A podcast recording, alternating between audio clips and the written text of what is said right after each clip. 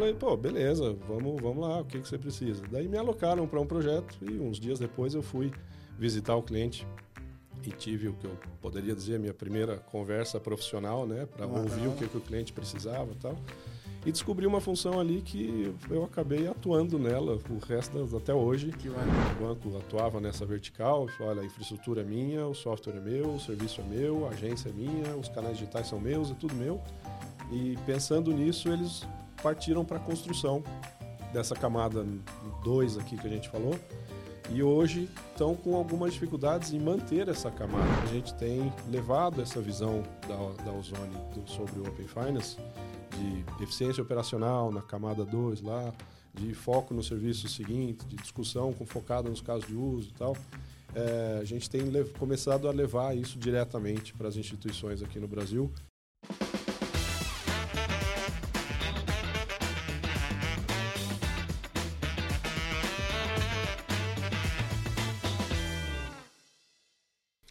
Fala pessoal, sejam muito bem-vindos a mais um episódio do Let's Open Podcast, seu podcast favorito para falar de economia aberta. Meu nome é Gabriel Pereira, sou fundador da Let's Media e hoje a gente vai continuar batendo um papo com quem está construindo o Open Finance não só no Brasil, mas também no mundo. A gente vai seguir aqui na nossa trajetória de contar um pouco dos bastidores do que está acontecendo na indústria e a gente vai bater um papo com o Fábio Caldeira da Ozone API, ele é diretor da, da Ozone API para América Latina e uma, uma história super legal que a gente vai. É, na verdade, a gente já tentou conversar no ano passado, acabou que ainda não bateu.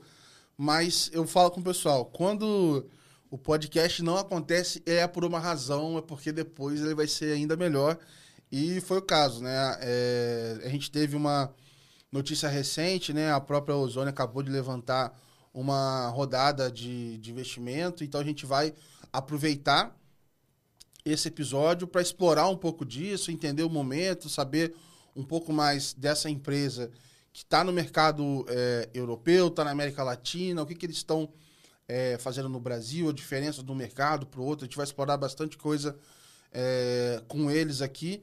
Então, fiquem ligados que vai ser bem legal esse episódio. Obrigado pela participação aqui, Fábio. Eu que agradeço, Gabriel, o convite. Um prazer estar aqui. Essa cadeira já sentou tanta gente bacana aqui. Espero corresponder aí para a gente ter um papo bacana. Muito obrigado. Boa. É, bom, para a gente começar, antes de chegar no Open Finance, cara, me conta mais do Fábio, cara. Da onde você vem? É, aqui nos bastidores a gente já falou aqui de alguns mercados que você trabalhou, falando da época de tá atuando em home office quando nem tinha internet direito ainda. Como é que como é que foi um pouco da sua trajetória? É, já tem um pouquinho de história aí para contar, são 25 anos já no, no mercado. É, bom, eu sou marido da Camila, pai da Nina, do Noah e do Luca, e sou engenheiro de computação. E minha trajetória, eu costumo dizer que começou muito cedo, gosto de computador desde criança. Anos 80 não tinha tanto computador disponível assim, mas eu tive a oportunidade de ter acesso uh, bastante cedo. E uma coisa que, uma curiosidade é que eu sempre uh, uh, gostei e admirei muito a parte de computação gráfica. E cresci pensando em fazer alguma coisa na área e, e, e aprender ali a, a, desenvolver as ferramentas para essa área, né? E quando cheguei na faculdade com esse plano, e ainda entrei na faculdade em 96, tinha acabado de sair no ano anterior o primeiro Toy Story, que foi o primeiro filme longa-metragem, 100% computador e tal. E aquele era o plano. Falei, pô, vou aprender esse negócio, quero. Não tinha nenhuma pretensão artística, mas, uh, pô, vou fazer as ferramentas para que os artistas possam executar as ideias que eles tiverem ali. E aí, logo no, no, primeiro semestre de faculdade, fui apresentado a duas senhoras chamadas álgebra linear e geometria analítica. E descobri que elas eram as mães da computação. Eram, não, são as mães da computação gráfica. E num determinado momento lá, o professor estava desenvolvendo um raciocínio de, de operações matriciais, duas dimensões, três, quatro, cinco, seis, oito, nove.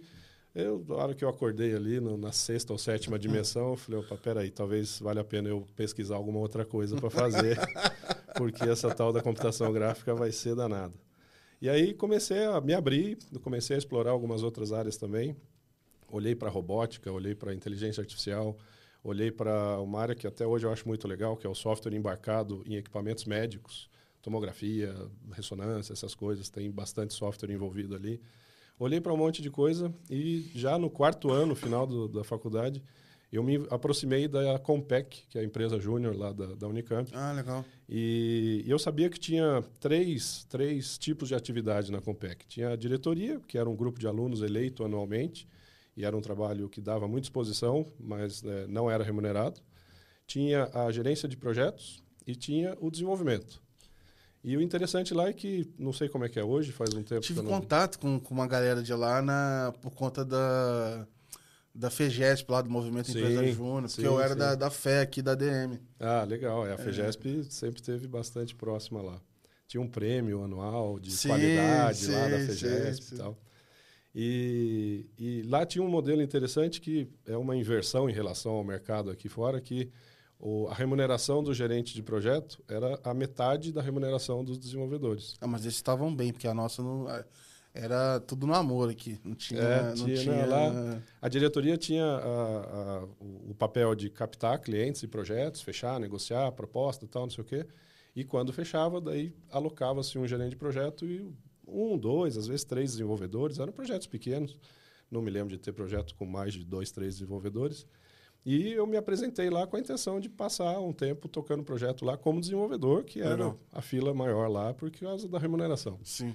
E me puseram lá na fila, mas uma, uma diretora da época, que inclusive era da minha turma, me chamou e falou: Caldeira, é, enquanto você está na fila aí de desenvolvimento, você não quer ajudar a gente com gerente de projeto? Que não Se ninguém. vender mais, vai andar a fila. É. e aí falei, pô, beleza, vamos, vamos lá, o que, que você precisa? Daí me alocaram para um projeto e uns dias depois eu fui visitar o cliente e tive o que eu poderia dizer, a minha primeira conversa profissional, né, para uhum. ouvir o que, que o cliente precisava e tal. E descobri uma função ali que eu acabei atuando nela o resto das, até hoje, que, que é a conexão entre negócios e tecnologia. Que legal. São duas áreas que muito raramente falam o mesmo idioma, né? Precisa ali de uma tradução para que eles se aproximem, se entendam. E, e, eu tive uma boa experiência ali de, de escutar o que o cara estava precisando, quais eram as dores dele ali e trazer isso de volta para casa, traduzir isso numa especificação que eu compartilhei lá com o desenvolvedor que foi alocado. E o projeto foi muito bem, inclusive ganhou um prêmio da FEGESP, ah, isso maravilha. 98 para 99. Caraca, cara. Lá atrás. E, e, e, acabei me encaixando nessa ponte de negócio e tecnologia. E depois disso foi uh, a base da minha atuação profissional em diferentes segmentos de negócio, diferentes responsabilidades, claro mas passei alguns anos fazendo isso na área de telecom, internet móvel, os primeiros anos disso aqui no Brasil.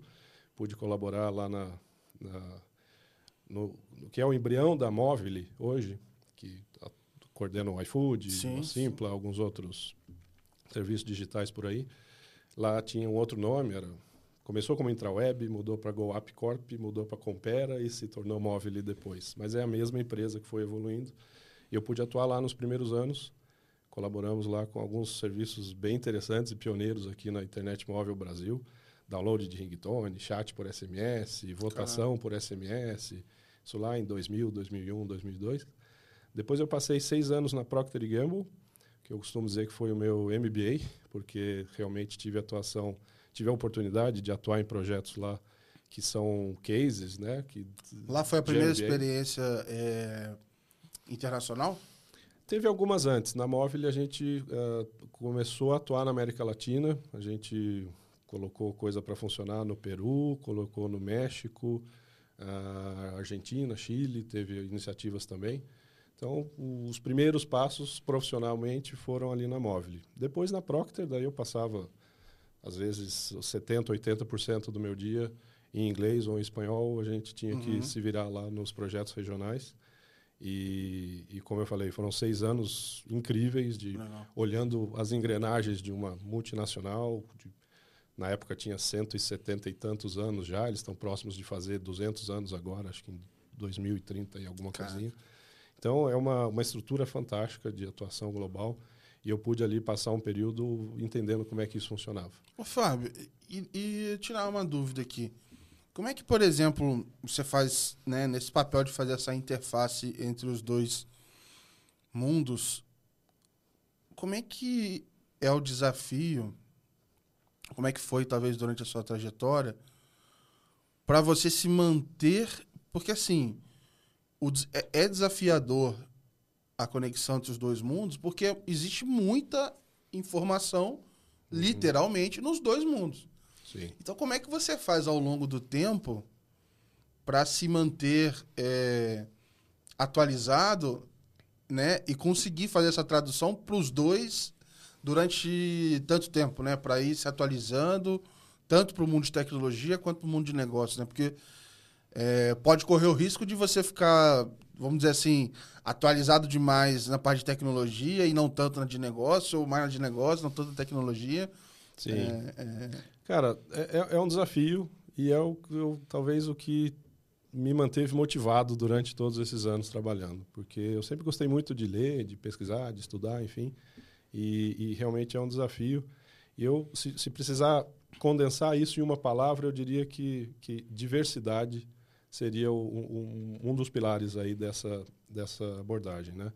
Posso voltar lá na universidade e comentar, por exemplo, que na, a gente tinha as eletivas, né? Um tanto lá do, do, do currículo eram as eletivas, Enquanto a maioria dos meus colegas fizeram alguma especialização na área de, de engenharia de software, hardware ou software, enfim, eu gastei as minhas eletivas fazendo coisas na música, na biologia, fiz paleontologia, fiz coisas na educação física. Cara, eu me arrependo de, de não economia. ter feito essas paradas, cara. Eu me arrependo, cara. Foi muito legal na época e até um, um, episódio curioso que por dois semestres seguidos eu tentei me matricular num laboratório de anatomia. E no primeiro Caraca, semestre. No... Senti um formol, né? É, eu queria curiosidade, queria ver como é que era a dinâmica. Vez, é. E aí, no, no, primeiro semestre, não, não aceitaram a minha matrícula. Hum. No segundo, a coordenadora do, do, do, anatomia me chamou. Qual foi? Meu, que, você é engenheiro de computação? O que, que você está fazendo aqui, cara? Aí eu contei dessa visão, né? Falei, não, já fiz tal coisa, tal coisa, tal coisa, para complementar aqui a minha parte técnica.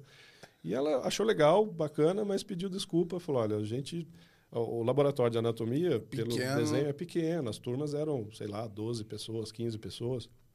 Tinham múltiplas turmas, mas desenhados para os cursos que tinham anatomia como mandatório ali, medicina, enfermagem, enfim. E ela pediu desculpa, falou: infelizmente eu não, não consigo te matricular aqui, mas obrigado por ter vindo e então, eu. É, não essa deu para desenrolar nem uma aulinha. Um, um... Não, não deu. Vi de longe, assim, vi como é que era a estrutura tal, mas não, não, não pude participar. E desde então, eu sempre gostei dessa diversidade, dessa, uhum. de, de, olhar para.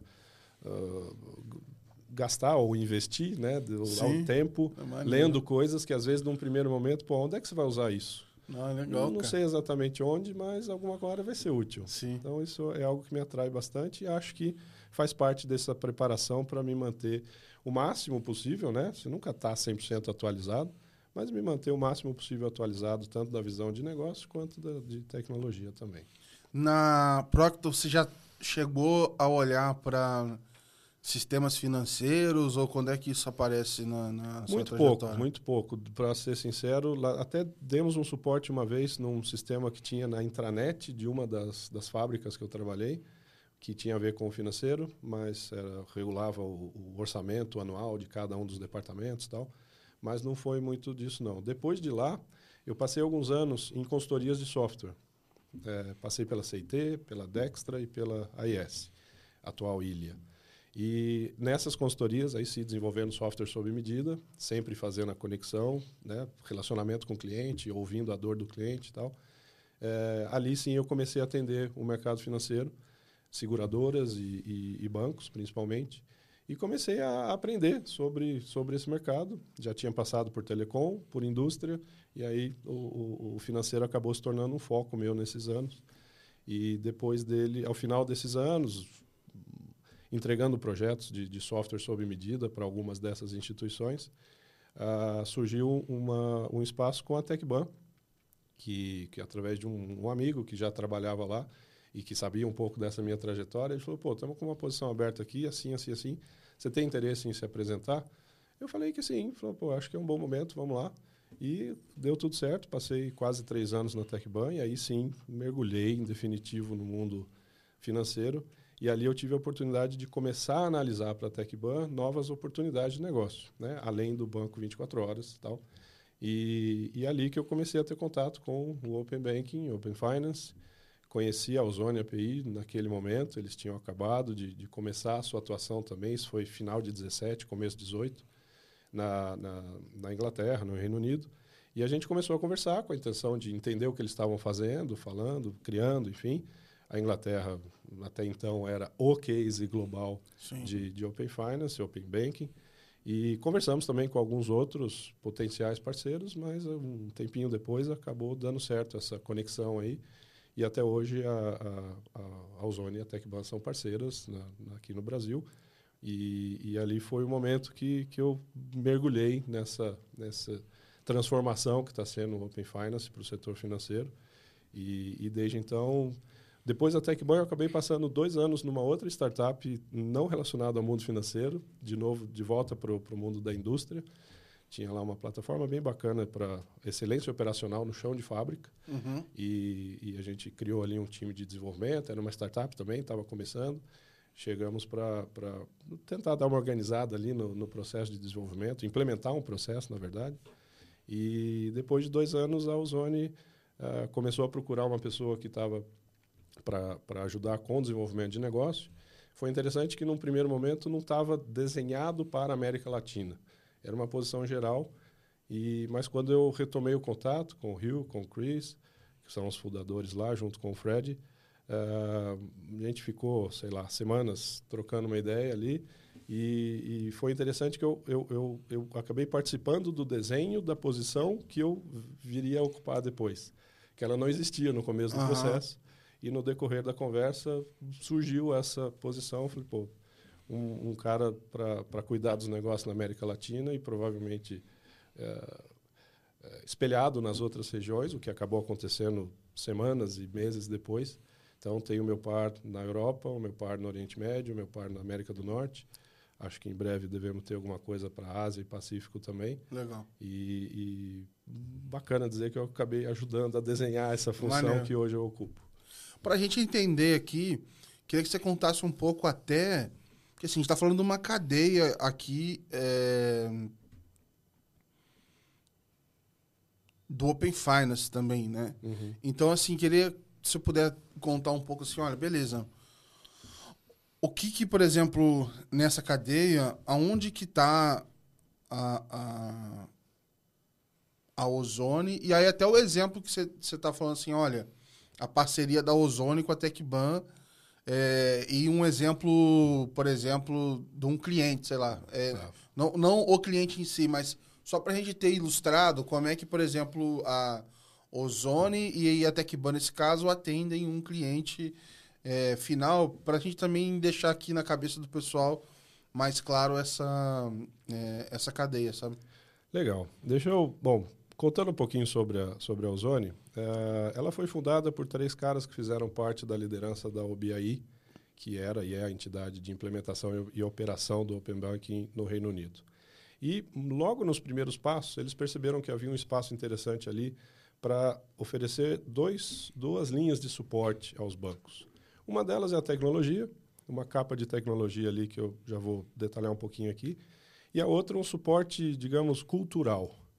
Então, os bancos, uh, é, é, a gente usa uma, uma, uma, abordagem lá que o tamanho do impacto dessa transformação cultural é diretamente proporcional ao tempo que o modelo anterior existe. E se a gente for olhar, o, o banco opera de uma maneira que é basicamente a mesma faz alguns séculos. Que é o quê? Tem uma lojinha com dois guichês, um da oferta e um da, da demanda. A oferta, a gente chega lá e fala, ó, Sobrou 10 moedas esse mês aqui, eu queria deixar com você, porque você é uma caixa forte, segura, restrita, fechada, protegida. Queria deixar com você. O banco fala, ok, legal, beleza. Então, vamos combinar o seguinte, se você voltar daqui a um ano e precisar disso, eu te devolvo 11 moedas. Maravilha. E tem um outro guichê da demanda, que é, pô, faltou 10 moedas para mim esse mês, eu vou, você me empresta? O banco pega, não, eu tenho 10 moedas aqui. Está aqui. Vamos combinar o seguinte, você me paga daqui a um ano 13 moedas. Então, e o interessante é que esses dois guichês não, não se fala enxergam. onde é que tá esse guichê aí. Eu... os dois guichês, eles não, não, um não vê o outro, né? Isso é uma informação do banco. Então, é, e ele sabe que do lado da, da oferta ali tem 10 pessoas na fila e do lado da demanda tem 200 pessoas na fila. Então, ele paga um e vende por três e coordena ali essas moedas e mantém, de fato, o estudo protegido. Então, isso funciona assim há séculos. E aí chega um, um grupo de louco aí falando em banco aberto. Pô, peraí, como é que eu vou operar uma caixa forte aberta? Uhum. Cadê a segurança? Cadê a... E essa informação que é minha, que eu coordeno aqui, que eu monitoro tal? Então, uh, o, o, o tempo necessário para modificar essa cultura, essa visão, essa expectativa que os bancos têm sobre o que pode ser feito nos serviços financeiros e como que eles devem ser oferecidos, levam tempo para mudar. Então eles perceberam isso muito cedo ali e falou, pô, se a gente criar uma organização que possa é, oferecer a tecnologia da operação ali para manter aquilo funcionando e que também possa, junto com os bancos, atuar nessa transformação cultural, pode ser algo que, que né, dá, dá uma startup aqui. E começaram a, a trabalhar. Uh, o primeiro cliente foi a própria BI. Até hoje, o sandbox oficial lá da, do Reino Unido usa a tecnologia da Ozone. Legal. E a gente uh, começou a ser chamado para ser. Uh, começou a receber consultas de outros países que estavam olhando para o Reino Unido como um benchmark e perguntar, né, o que, que vocês estão fazendo, como é que vocês estão fazendo, o que está acontecendo, que foi o que aconteceu quando eu estava lá na TecBank. Então, começamos a conversar, falou qual é essa tecnologia, como é que é essa abordagem, o que, que dá para fazer, o que não dá, o que, que precisa para correr esse ambiente, né, para operar esse ambiente no dia a dia. E, e, e, com isso a gente foi expandindo em algumas atuações na, na, Europa. Aqui na América Latina começamos pelo Brasil. Logo no primeiro dia, lá em 21, a gente estava operacional junto com a TecBank no Brasil. Oriente Médio está avançando super bem também e começamos agora no final de 2023 os primeiros passos em alguns países da Ásia também. E então está tá avançando super bem nesse nesse sentido e a, a, a perspectiva é essa de atuar. Não é um projeto de curto prazo, não é um negócio que vai acontecer de uma semana para outra, de um mês para o outro. Os ciclos de exposição do que pode ser feito para os bancos são longos para eles realmente compreenderem o que o tamanho do, do impacto, né? Porque e aqui até acho que cabe um comentário, eu já já compartilhei isso em alguns outros fóruns por aí. Eu particularmente eu acho o termo open banking péssimo. Uhum. Eu acho que ele no, o termo aí o, aberto ele foi mal pensado, porque primeiro que não é um negócio aberto, não é uma questão de abrir a janela e expor é. os dados ali para todo mundo passar e pegar. Não, e ele e ele tanto não é que ele não é, ele não é aberto nem para o banco. Exato, não é. Então, é, é, um termo que gera um impacto inicial que as pessoas reagem e falam, opa, peraí, isso aqui, como, é que, como assim? Eu não vou abrir tudo. Não é abrir tudo, é compartilhar, o que é muito diferente.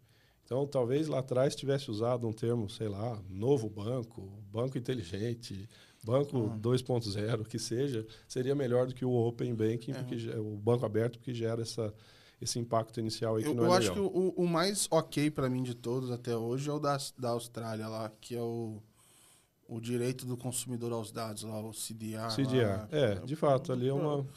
Assim, óbvio, né? É nada sexy, mas ok. É, é, é, é Passa menos, a mensagem. É, exato, gera um impacto menos negativo do que a questão de achar que vai estar tudo aberto e disponível para qualquer um. Não é isso.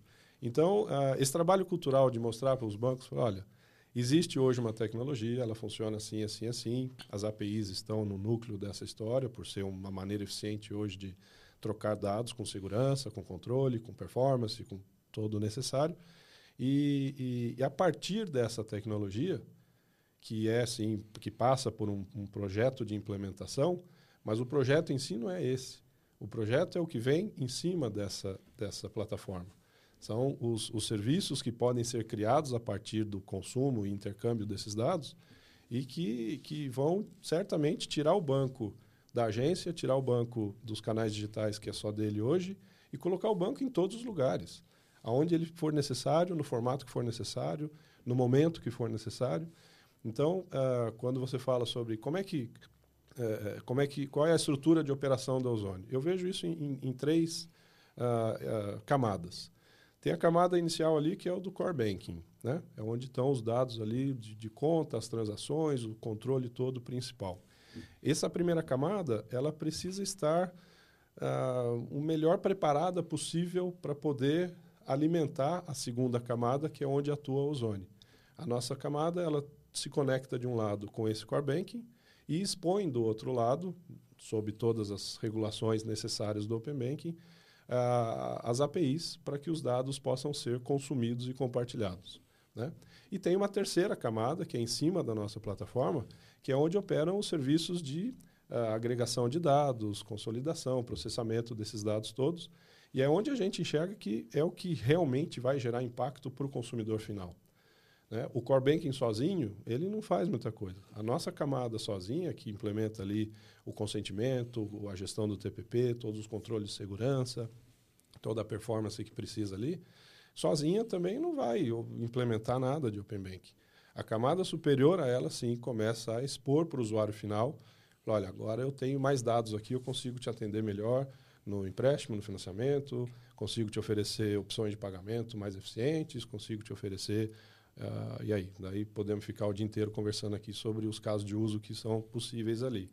Então, essa, dessas três camadas, a gente está na camada do meio e, e, é o que a gente vem oferecendo aos bancos. Falar, olha, me conta como é que está o seu core banking, que a gente uh, te diz se já dá para implementar a segunda camada em cinco semanas, seis semanas, ou se você vai precisar fazer uma arrumação da casa primeiro, para depois estar preparado para a gente conectar e uma vez conectado, a gente traz parceiros aí que podem atuar na, na terceira camada, que é o que o consumidor final vai enxergar. Né? Hoje, é... esse cliente, por exemplo, que você está falando, ele tenta resolver isso internamente, como, como qual que é o cenário que você encontra quando você vai conversar assim? Como é que costuma ser a dor desses é, você vai conversar. Porque eu fico imaginando o seguinte: é, é um desafio de, vamos dizer assim, estrutural de tecnologia, né? Você está falando assim, olha, para você estar melhor preparado para conseguir usar o Open Finance, etc., para pegar o seu core bank e ele, vou usar aqui a palavra aguentar uhum. é, é, é, é tudo que vai acontecer em cima no Open Finance, para você ter até a flexibilidade, tempestividade, etc. Tudo que você precisa para oferecer experiências importantes, você precisa estar é, tá bem preparado para isso, né? E Sim. aí vocês estão entregando essa camada que você, que você comentou de preparação. Mas o que, que você costuma encontrar, assim? Quais são as dores que o pessoal costuma dividir? Cara, tem várias, várias opções diferentes aí que a gente já encontrou, tá? Então, tem desde o do banco que nem começou a olhar para isso ainda e que o core banking está lá funcionando daquele jeito faz 20, 30, 40 anos às vezes que existe lá uma plataforma e, e ele, a gente começa a conversar e eles não fazem ideia do que se trata. Em 2024 ainda existe isso aqui na região, na América Latina. Tem o pessoal que já tem uma ideia do que se trata, mas que não faz ideia de como implementar. E aí a gente chega e. Pode e ter gente que não tem, no, é, é, não tem consciência ainda de que isso vai ser um problema para ele, né? Exato. É, o fato de não saber do que se trata, certamente esse é um aí risco. Já, esse aí já não. Já, é, um já, risco, já tá... é o maior risco de todos. Sim. Né? Tem esse segundo que também falou: ah, não, peraí, os conceitos do Open Banking e tal, beleza, a gente já estudou aqui, mas a gente não sabe direito como é que arruma a casa para poder operar nisso aí. O que é um risco também, porque não, não tem visibilidade de quanto tempo vai levar, de, de o que, que vai dar para fazer depois, o que, que o resto do mercado está fazendo. Então, é um risco também. Tem um outro grupo que já está bem avançado. Falou, olha, a gente entende o, o, o, conceito e temos aqui já preparado um, uma camada de APIs internas que a gente construiu internamente para sustentar o, o, Internet Banking, para sustentar o aplicativo móvel e, às vezes, algum outro canal digital que o banco utiliza. E só que essa foi uma API com a especificação interna, com o padrão interno, com, com as demandas internas. Não, não tinha cliente de fora para consumir. Então existe ali E aí a gente uh, também apresenta para eles, fala, olha, faz um mapeamento, depara ali, você tem isso, a gente precisa chegar aqui, adicionar o, a gestão do consentimento, o controle de acesso do TPP, e mais isso, isso e aquilo, e a gente consegue te ajudar assim. Você está meio que te dizendo para ele é o seguinte, você não precisa construir toda essa outra parte. Exato. É, internamente, você pode consumir daqui e passar a se preocupar com a etapa da frente, Exatamente. com a terceira camada que você comentou. Isso. De, de Exatamente essa. E, e, tem o último grupo, que são, em geral, os grandes bancos. Que, ele pode ficar preso aqui o resto da vida e, e, e gastar um dinheiro, enfim. É, tem, e a gente vê isso acontecendo também. Da mesma maneira que tem, num extremo, o pessoal que nem sabe ainda do que se trata, tem um outro extremo de um pessoal que, sim, saiu, uh, uh, uh, saiu primeiro aí para planejar e executar e, e, e colocar no ar uma, uma, estrutura, mas talvez tenham usado uma abordagem de antes do, do, do, Open Banking, onde o banco atuava nessa vertical falou, olha, a infraestrutura é minha, o software é meu, o serviço é meu, a agência é minha, os canais digitais são meus, é tudo meu. E pensando nisso, eles partiram para a construção dessa camada 2 aqui que a gente falou, e hoje estão com algumas dificuldades em manter essa camada, porque... Sim o banco A precisa fazer, o banco B, o C, o D, o E, o F, todos multiplicam esses esforços para fazer exatamente a mesma coisa. É, um custo alto. E eles partiram para fazer isso com uma intenção de, talvez com uma, uma, uma, visão de, não, eu preciso ter esse controle porque é onde eu vou me diferenciar. Mas por desenho isso não é. acontece porque é para ser um padrão. É, o padrão sim, não é, é um diferente. é um padrão. Eu acho que tinha, acho que tinha esse aspecto de estratégia, né? Ah, eu vou deixar o coração da minha operação na mão de um terceiro, etc. Né? Essas questões de fazer em casa ou fazer com parceiro, etc. Mas também eu acho que tinha, principalmente pensando em S1, etc., uhum. uma pressão regulatória de Sim, prazo. Era mandatório. Que o, o, o, tempo que tinha para entregar versus. Bom, você, você tem 25 anos fazendo isso o tempo que leva para vender para eles, pra você conversar, uhum. vender, é muito maior do que o tempo que tinha para entregar. Sim. Então, Isso certamente, aqui no Brasil, certamente foi um impacto que, que, explica muito é, disso. É. Muitos ali, acho que acabaram fazendo internamente, por é, é, óbvio, né? Tem muita coisa na, na, na, na, mesa ali também, mas acho que isso também deve ter pesado. Pesou, sem dúvida. Mas sem dúvida podem estar reconsiderando também nesse momento de falar assim, olha, eu não quero cuidar disso para resto da vida não, né? Exato. É... Eles estão vendo que, primeiro, ali não vai ser a, a, camada de diferenciação. Precisa ser um padrão por desenho. E manter essa camada com a, a dinâmica regulatória que a gente tem aqui no Brasil, que é Imagina, bastante o ativa, o resto isso. da vida. E multiplicando isso em todos os bancos que precisaram fazer a sua própria estrutura, Quer dizer, não, é, não, não precisa ir muito longe para enxergar um outro modelo, e aí eu referencio a TecBan de novo com o Banco 24 Horas. Existia, você deve lembrar, tinha a casinha do Itaú, a casinha do Bradesco, do Banco do Brasil, de todos os bancos ali, e tinha também lá o do Banco 24 Horas. O que, que significava aquilo? Todos pagando um contrato de aluguel, um contrato de energia, um contrato de manutenção, de segurança, de limpeza, e levou ali um tempinho para eles verem, poxa. Em algum momento foi diferenciação você ter mais caixa foi, do que o outro, mas é, e, passou, né? Daí foi. eles perceberam, falou, não, peraí, vamos pagar um aluguel só e ter uma entidade que cuida disso aqui. Ah. Então, algo similar acho que está começando a acontecer no Open Banking também, nesses pioneiros que criaram a sua própria estrutura e hoje estão vendo, pô, eu queria ter mais recursos, mais espaço para atuar na camada superior. Pra, pra, é, justamente, né? a gente e gerar o valor para o usuário Exa final. Eu vou então, tentar traduzir... Está surgindo esse espaço aos pouquinhos. Vou tentar traduzir isso no... É, é, usar outras palavras, mas falar assim, olha, eu quero gastar menos tempo com o regulatório e gastar mais tempo em caso de uso. Exato, exato. É, ali está é, a é. diferenciação. Cada banco conhece ali os seus clientes, cada banco tem a sua camada interna de informação ali, que para mim preciso priorizar esse caso de uso, ou aquele, ou aquele outro. E hoje eles estão tendo dificuldade em, em fazer isso porque não está precisaria os times já são gigantes e precisaria multiplicar esses times para poder fazer tudo. Hoje, não, é, é, vamos ver quando é que esse episódio vai sair, mas a gente está gravando num dia 1 de fevereiro, que faz três anos Open Finance, né? Tá saindo. Exato, hoje é o aniversário. É, café com leite, né? Que era fase 1, fase 1, café com leite. Mas beleza, é três anos. É, mas, é, é, eu acho que curioso, pelo menos na minha cabeça, assim, talvez, quando eu tava lá no Itaú e tal, a gente ficava assim, pô, vambora, galera. Vamos dar um gás, cara. É só esse roadmap, o final do ano acaba. Aí passava no outro ano, não, agora vai, tem só mais essas entregas. Cara, o roadmap desse ano, 2024, tem coisa pra caramba, é meu imenso, irmão. É imenso. E você acha que do ano que vem vai estar como também? E, tipo, Tá assim. É, Não vai acabar. é, essa vai ser um jogo eterno, assim. Então a gente, o que a gente tem feito é para expor o que a gente consegue é, ajudar os bancos. Os que estão nos passos anteriores, a gente tira umas fotografias de quem já está operando e mostra para eles. Fala, ó, olha o que aconteceu. E não é só o Brasil, não. O Reino Unido aconteceu a mesma coisa, alguns outros países da Europa também. E, e a gente está podendo, ah, graças a essa experiência que a gente ganhou por atuar desde os primeiros passos por lá, eh, a gente está podendo colaborar em vários países diferentes aqui na América Latina e algo similar está acontecendo no, no Oriente Médio também.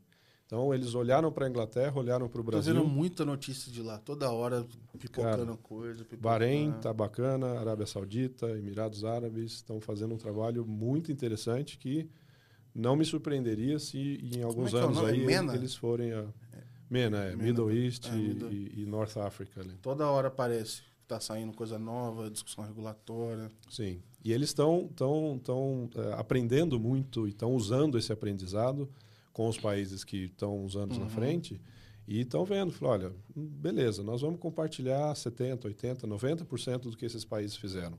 Não é para reinventar a roda. FAP, por exemplo, virou um standard global. Não tem o que discutir de, de, de padrão de API financeira, não sei o quê. O FAP é o que vai acontecer, é o que está acontecendo. Então, no- no- no- na Inglaterra, uns 7, 8 anos atrás, teve muita discussão em torno disso. Como é que ia ser, quem que ia garantir essa, esse intercâmbio de informações com a segurança necessária e tal.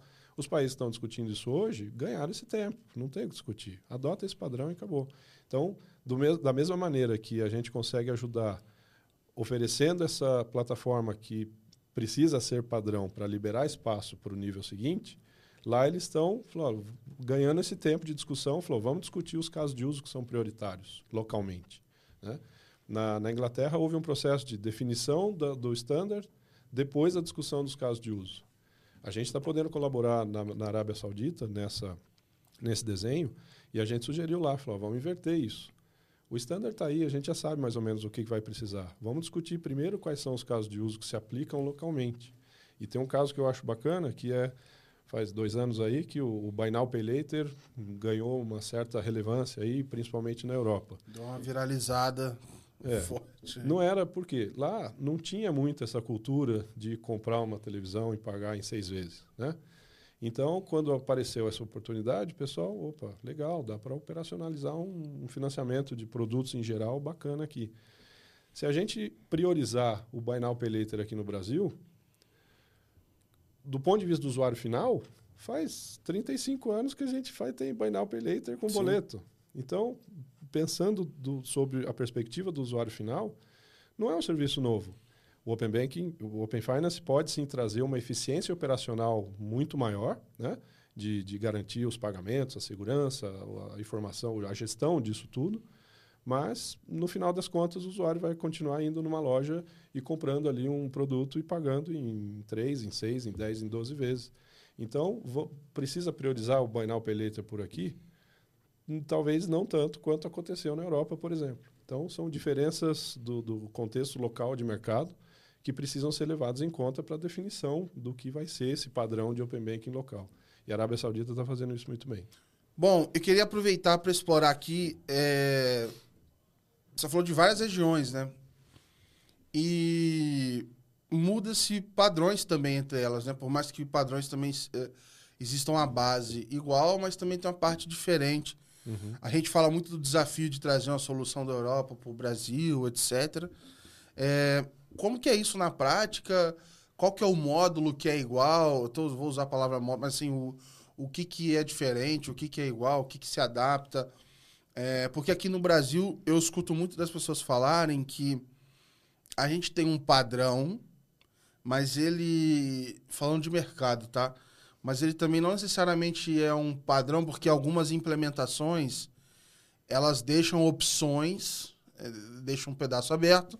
E aí um banco, você sabe que o banco 1 implementou de um jeito, o banco 2 aí tem que fazer de um jeitinho aqui para ir. Daí. Então tem tem um jeitinho brasileiro para fazer acontecer do mesmo jeito que tem um jeitinho europeu, um jeitinho inglês e, e por aí vai. Como é que é para lidar com isso assim? É, acaba gerando a necessidade da gente enxergar os, os diferentes padrões de maneira uh, uh, segmentada, né?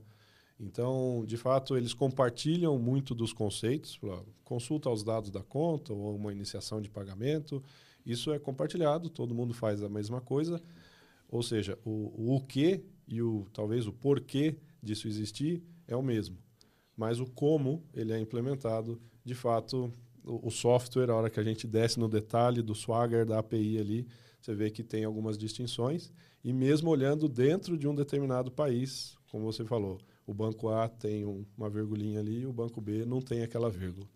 Então, isso é um cuidado constante que a gente precisa ter, porque se dentro de um, de um mesmo mercado, entre os mercados diferentes, a gente tem uma visão de que em algum momento no futuro a gente deve começar a ter uma consolidação disso e pensar aí num, num, num open banking global, tá? Que tem a ver com os pagamentos globais também, de pagamentos transnacionais, né, que hoje ainda tem bastante barreira para acontecer. E aí podemos enveredar aqui pela, pelas moedas digitais um monte de coisa aí que pode ter um impacto nisso, mas está cedo ainda. A gente não, isso não vai acontecer esse ano nem o ano que vem. Então, quando a gente desce no detalhe de um país, o que a gente faz é a nossa plataforma hoje é, sustenta, suporta 11 padrões diferentes. Tá? Então, dependendo de quem é o cliente, a gente despluga o módulo Brasil e coloca o módulo uh, Reino Unido, ou o módulo Austrália, ou o módulo Índia, e, e, e, tem essa, essa segmentação e a arquitetura nossa foi considerada, foi desenhada considerando essa diferença. E dentro de cada país, é, a gente defende que quando a gente conseguir ter essa camada 2 menos segmentada entre as implementações de cada um dos bancos, é, a gente aumenta em muito o, o, o, poder exponencial de rede, né? Porque de, de, por compartilhar um padrão de fato. Um TPP, uma fintech, um banco que atue ali como TPP, que vai consumir essas informações, ele não vai ter que se preocupar que o banco A tem uma vírgula a mais e o banco B tem uma vírgula a menos. Tirando esses detalhes ali, ganha-se muito tempo na capacidade de desenvolvimento desses novos serviços e na, na no bem-estar geral das pessoas que trabalham Sim. no dia a dia ali da, da codificação disso. Então a gente enxerga que eh, isso vai acontecer, a, a, tendência é que a gente se aproxime desse padrão de fato, conforme a gente tiver essa consolidação dessa camada 2 aí que a gente vem falando. E, mas hoje ainda é um desafio. A gente realmente precisa entender algumas coisas que funcionam de um jeito diferente e que consome tempo, gera erro, gera uh, relatório ali que a gente tem que gastar tempo primeiro para entender o porquê de estar tá funcionando no, no, lado A e não está funcionando no lado B. E a hora que entende, acha qual é a vírgula que está diferente, implementa isso. Isso é um desafio não só do, do, do Open Finance, Brasil ou qualquer outro lugar, mas eu diria que tem um, um passo antes aí, é um desafio da engenharia de software. Acho que a gente ainda está num, num, momento, não só nesse mercado, mas em todos os outros mercados que usam software de alguma maneira. Se você tiver uma especificação só, dá isso para o time A e para o time B, Sim. o software que vai sair ali vai ter algumas vírgulas diferentes. É, é, né? é leitura, né? Você não vê na. Exato. Você não vê na, no vestibular que os próprios autores de música ou de, de obras, eles errariam a própria questão Sim. sobre a, a obra deles. Diverge, a leitura, a interpretação, né? É, então... A hora que você coloca a capa humana ali, é, abre espaço é. para isso. Então, a engenharia de software tem, tem, tem, uma outra curiosidade que eu, que eu gosto de usar também, já usei sei lá quantas vezes aí nas conversas de, de mercado. A engenharia de software está hoje onde a engenharia civil estava há dois mil anos atrás. Dois mil anos atrás, você precisava construir uma ponte, você chamava ali o empreiteiro local, fala, ó, eu preciso atravessar esse rio aqui. Cara ia dar uma olhada ali, melhor posição do rio tal, ia fazer a ponte, o primeiro a atravessar a ponte ia ser ele, depois ele ia passar a cavalo, depois ele ia passar com uma carroça vazia, depois a carroça cheia, ia esperar a primeira chuva, e aí ele ia falar, ó, beleza, agora pode usar a ponte aí, que está tudo certo. Hoje, o cara que desenha e calcula uma ponte não precisa nem visitar a obra. Ele sabe que se a execução for direito, e que na maioria dos casos é, a, a ponte vai ficar de pé, não tem o que discutir. A engenharia de software ainda está lá atrás, que precisa testar sozinho, depois com o cavalo, depois com a carroça e ver até onde que aquilo vai aguentar. Até colocar 80 milhões de clientes. Exatamente. e aí coloca para rodar e vamos aprendendo né, no dia a dia, na produção real, porque por mais teste que a gente consiga planejar no ambiente de desenvolvimento, a hora que cai na mão do usuário final, vai aparecer alguma coisa diferente.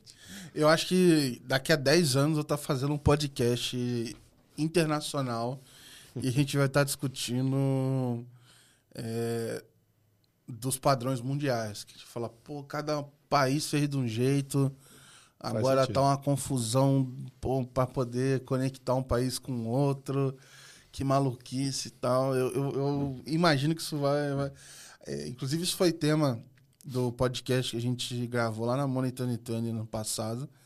É, falando assim, do padrões internacionais. Assim, pô, será que isso vai rolar mesmo? Não vai? Tem, obviamente, tem discussões é, que acho que fazem mais sentido. Não é que fazem mais sentido, mas elas são mais presentes, eu acho, na, no contexto da Europa, pelas questões de é, identidade, wallet, pagamentos, enfim, algumas coisas assim. Uhum. É, mas eu acho que isso vai ser um futuro, assim, esses padrões. A gente toda hora fica falando, né? Padrão, padrão, padrão. É, mas vai ter que ter o, o padrão dos padrões também aí. É, a gente co compartilha aí dessa visão que vai acontecer alguma hora, vai ser necessário, mas não, não é nada de curto prazo. Vai levar um tempo para para olhar. E, e, se a gente olhar um pouquinho para trás e reaplicar um pouco da. Porque a transformação digital, no fundo, vem acontecendo há algumas décadas. Né? O nome ficou famoso de 10, 15 anos para cá, sei lá. Mas ela vem acontecendo desde talvez o final da Segunda Guerra Mundial ali, quando a gente começou a tratar algum tipo de dados de forma não analógica, né, num formato digital ali, e levou ali décadas para chegar até um ponto por exemplo, dos anos 90, onde as empresas começaram a ter computadores em cada uma das mesas, né? Só que eram computadores isolados. Então tinha aquela coisa, pô, o relatório está pronto, tá, mas está lá no meu computador, ele está desligado, eu, depois eu passo lá e pego, né? A internet interconectou isso tudo. Então o que o, o poder dos dados, o poder exponencial da rede ali, é, é, nos anos 90 é que a gente chegou nesse nesse ponto de explosão de compartilhar dados digitais de alguma forma e a internet interconectou os computadores todos para que isso acontecesse e nos últimos 25 anos aí aconteceu tudo aquilo que a gente sabe aí de serviços digitais. Acho que o TK da Matera fez um, um comentário interessante outro dia que falou, o Open Finance é a internet financeira. Então, o, o, os bancos, as contas são, eram até então isoladas, e o Open Finance vai permitir que essas contas se comuniquem de maneira inteligente, inter, é, trocando informações, trocando valores, né, os pagamentos. E, e, daqui a alguns anos a gente também vai ver o tamanho do impacto que isso vai acontecer, que certamente vai ser exponencial também. Mas o exponencial tem aquele lance de ter um tempão Exato. quase flat, e aí chega uma hora que a gente olha e, pô, daqui dois anos, sei lá, a gente olha para trás e fala, como é que a gente vivia sem isso? Vamos estar tá lá para ver, vamos estar tá lá. Sim, sim. é, e aí quero explorar contigo agora um pouco do momento atual da Ozone, né? Falar dessa é, rodada que vocês fizeram agora. É, li um pouco na matéria que um dos focos está nessa expansão internacional. Você comentou também aí é, dos seus pares aí ao redor do, do, do mundo, dos outros padrões.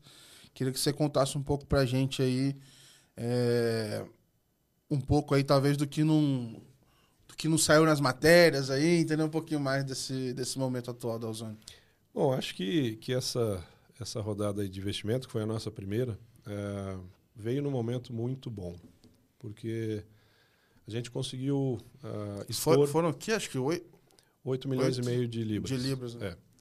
E a gente conseguiu expor para os investidores interessados, ao longo dos últimos meses de 2023, uh, ah, que a gente vinha operando já há seis anos, agora quase sete, e que a gente tem um produto que ele já está desenvolvido, que ele está no mercado, que ele está sustentando mais ou menos 70 bancos aí ao redor do mundo uh, com as suas atividades de Open Banking, Open Finance, e que a gente precisava não de apoio para justificar o conceito, ou para provar um conceito, ou para testar um produto, ou para desenvolver um produto.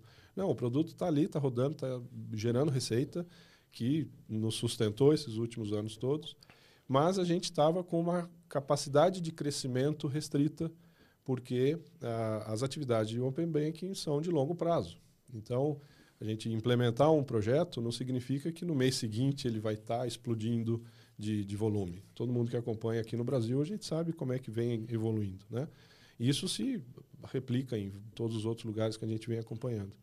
Então, a gente tem um modelo provado, mas precisa de tempo e fôlego para continuar expandindo em novos mercados, enquanto os mercados que já estão em produção seguem o seu caminho natural de amadurecimento.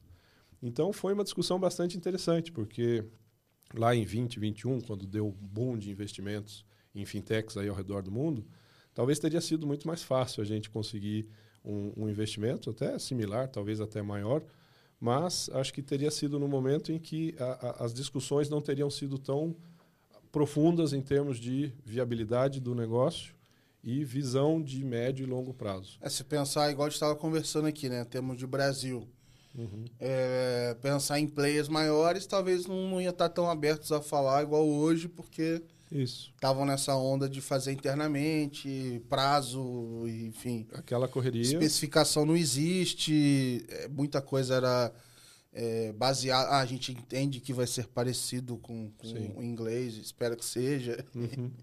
É, acho que hoje a gente está uh, num momento e num, num posicionamento de mercado muito mais maduro para poder mostrar que, olha, existe essa oportunidade tanto dos bancos que ainda não se movimentaram, quanto dos que já têm uma noção, quanto dos que já estão em produção, mas que pode melhorar a eficiência geral do negócio ali. E a gente tem hoje o expertise de tecnologia e de negócios também para oferecer uma ajuda real. Né? E, e, e o, o, investimento que chegou vai nos permitir aumentar essa capacidade técnica nossa, porque os, manter o compliance dos regulatórios ao redor do mundo aí não é uma atividade simples a gente consegue fazer com muito menos esforço do que a soma de todos os bancos fazendo a mesma coisa, óbvio, né? E mesmo tecnicamente, a gente ganhou hoje uma maturidade do produto que nos permite sim manter, por exemplo, um ambiente tão dinâmico quanto o Brasil, com um time que é uma fração do time de um bancão aqui do Brasil, né? E está 100% em compliance. Todos os, os, os, os reportes lá, os informes do, do, do Banco Central a gente segue cumprindo cada uma daquelas orientações, numa estrutura bem menor. Isso se replica em outros países. No Reino Unido, por exemplo, a dinâmica é bem mais tranquila. Lá são três, às vezes quatro updates por ano. Aqui a gente tem 20, 22 updates por ano. Então, uh, independente de qual é a dinâmica local, é muito mais eficiente a gente manter isso. Estávamos num momento de capacidade quase no topo, e com esse investimento a gente vai conseguir fortalecer esse time para ganhar novos mercados e, e, manter as operações que a gente já tem em dia. Então, vai ser, um, eu diria que uma, uma aplicação muito é, madura né, de um investimento. Uhum. Não é uma ideia, não é uma tentativa, não é um, um, um cheque ali para ver se vai funcionar ou não. Está funcionando, está ok, está dando certo e a gente precisa ganhar musculatura. Legal. Vou fazer um comentário rápido aqui, que é o seguinte. É, você fala da expansão internacional, etc., e como vocês olham para os outros países. Eu me lembrei aqui, e aí vou até deixar o link aqui no episódio, do. E, aí eu não lembro o nome, como é que vocês usaram, se era o radar, o monitor lá, dos países né, que vocês fizeram. É o Global Open Data Tracker. Esse aí, pô, cara, eu tava. Tem, tem, foi esses dias, cara. Tô uma semana no máximo que eu tava olhando lá. Ficou bem legal. É, então, estou recomendando aqui para todo mundo que tá ouvindo. Vou deixar o link aqui no episódio. Que lá você consegue. É, é uma. Tá numa página que eles fizeram. Que você tem um mapa do globo. Você tem todas as regiões. E ele é interativo. Você consegue ver todos os países. É, em que estágio que tá. Você entra no país e vê o que, está acontecendo. Se. É, faz os filtros ali. Você escolhe assim. Ah é, o que está mais avançado ou não. É uma visão Sim. bem completa assim, de todos os ecossistemas. E aí você falando, eu fiquei pensando, cara, isso aí já, eles já deviam usar isso internamente como até inteligência de negócio. Falou assim, não, vamos botar isso. É, a gente percebeu é, que. É disponível também. No beleza. mundo de compartilhamento, né? Olha, essa é uma informação que, no fundo, todo mundo pode construir, tem informações públicas suficientes para que seja construído não era uma criação interna nossa, algo ali um segredo de sim, industrial, sim. nada disso. E a gente tinha, realmente tinha esses, esses relatórios internos ali e pensamos, poxa, vamos, vamos compartilhar isso, vamos liberar espaço de outros para que eles foquem no, nos próximos passos e em vez de ficar gastando aqui todo o tempo que a gente já gastou e hoje a gente mantém isso a cada algumas semanas cada um dos países é revisitado tem gente lá que está fazendo isso e, e, tem sido bem interessante. Os feedbacks que a gente recebeu desde que ela entrou no ar aí no ano passado tem sido bem bacana. E a, temos total. Uh, uh, faz parte do nosso plano manter aquilo de, por tempo indefinido. É, me conta um pouco mais quais são os planos para o Brasil agora, depois desse, é, desse momento. Como é que está é, o time? O que, que vocês estão olhando? Uhum. Como é que é o plano aí para tem uma novidade interessante para o Brasil, cara. A gente comentei que a gente tem uma, uma parceria muito forte e, e, e positiva com a Tecban desde o primeiro dia do Open Finance aqui no Brasil. Essa parceria segue firme, temos lá um, um, vários bancos em operação e até então a gente tinha uma estrutura de ida ao mercado sempre juntos. Uh, Para 24, a gente modelou um novo, uma nova abordagem, onde a gente vai manter essa parceria com eles, toda a operação, e acréscimo que, de, de, de novos uh, participantes ali vão, serão muito bem-vindos. Mas a gente tem um espaço de ida direta ao mercado também. Né? Então, começamos esse trabalho recente, foi em algumas semanas, onde a gente tem levado essa visão da, da Ozone do, sobre o Open Finance, de eficiência operacional na camada 2 lá, de foco no serviço seguinte, de discussão com focada nos casos de uso e tal é, a gente tem começado a levar isso diretamente para as instituições aqui no Brasil, que ou por não terem sido mandatórias ainda não estão lá, ou estão usando alguma solução. É, a maioria do mercado está olhando para a iniciação dos pagamentos, né? Então, e tem excelentes oportunidades na, da fase 2 que ainda estão por ser exploradas a partir dos dados. E, e aí tem toda uma discussão aí de Claro, se eu expor, eu, se eu quero consumir, eu preciso expor também a reciprocidade, que é fundamental.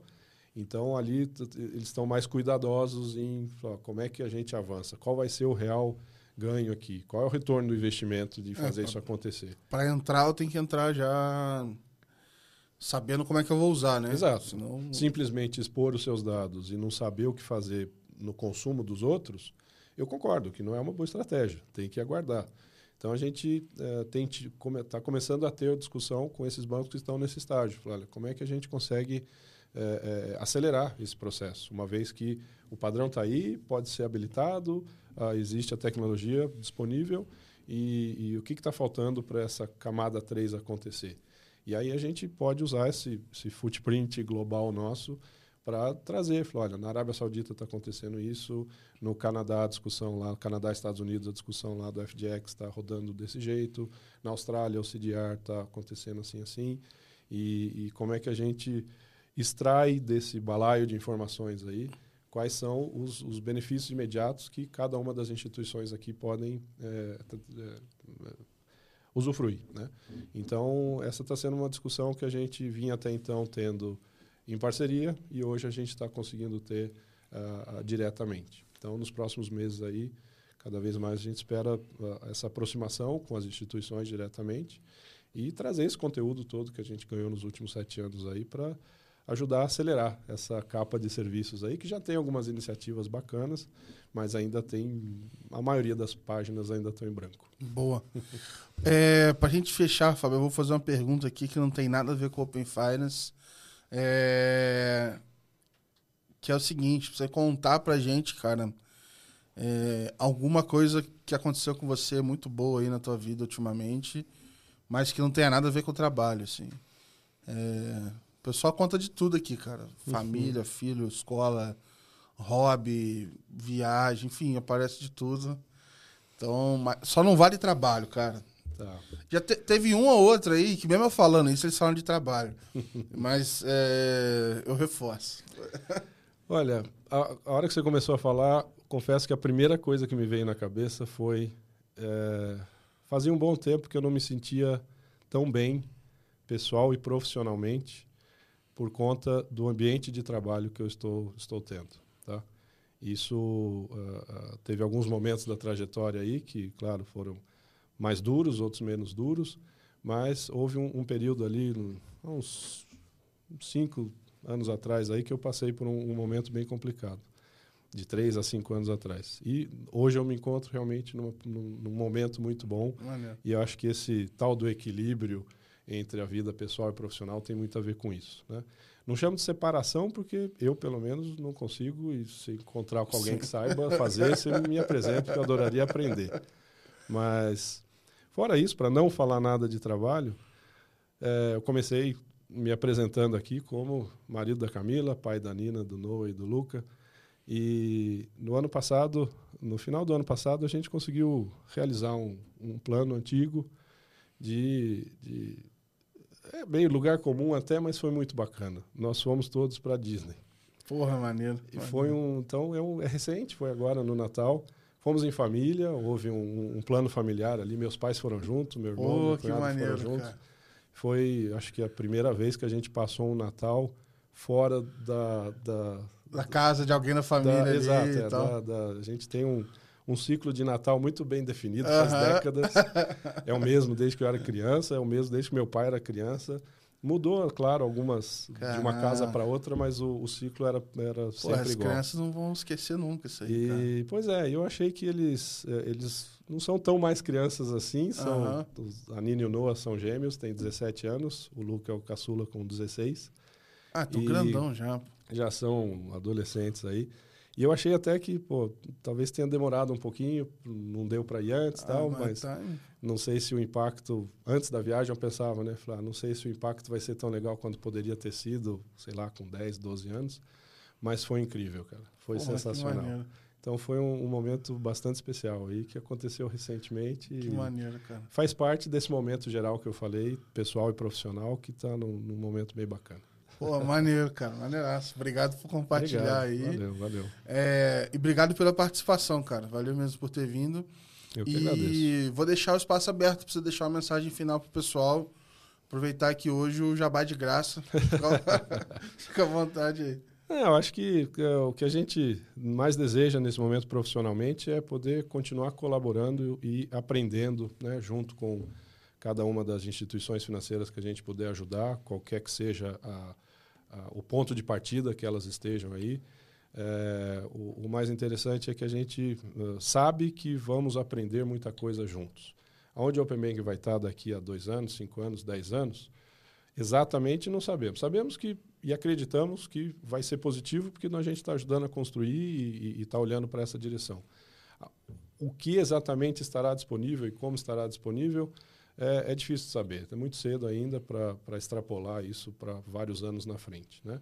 Então, ano a ano, a gente vai uh, evoluindo e, e, tem sido um prazer uh, poder uh, ajudar a Ozone a trazer essa experiência global aqui para a América Latina e espero poder continuar conversando, com, tendo papos como esse aqui, que em geral é o primeiro contato nosso com a instituição financeira Uh, em geral é assim. A gente meu, esquece apresentação institucional, esquece. Vamos entender primeiro o, o, o cheiro da sala que a gente está aqui e depois eu te conto em mais detalhes e baixamos no, no, detalhe técnico quando necessário, no detalhe operacional quando necessário. Mas antes disso, vamos entender o porquê que a gente está aqui. Né?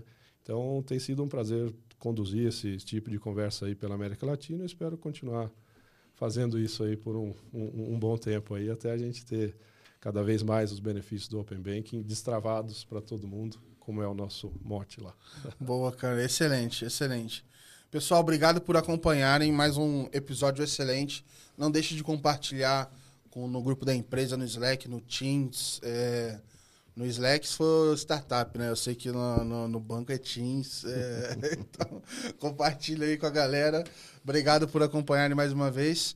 E vou deixar o link é, do. Pô, eu esqueci o nome aqui. É, Mas... ficou difícil. Global Open Data Tracker. Pronto, pronto. Vou deixar é, o link, enfim, desse mapeamento global que a Ozone faz. Então, ele é muito legal para vocês acompanharem o andamento aí da, da do, dos ecossistemas ao redor do mundo. Tem muita coisa legal lá. É, os contatos também do Fábio, etc., para vocês poderem é, acessar. E é isso. Na semana que vem a gente volta com mais um episódio. Obrigado pelo prestígio, por acompanharem mais uma vez. Um grande abraço. Valeu!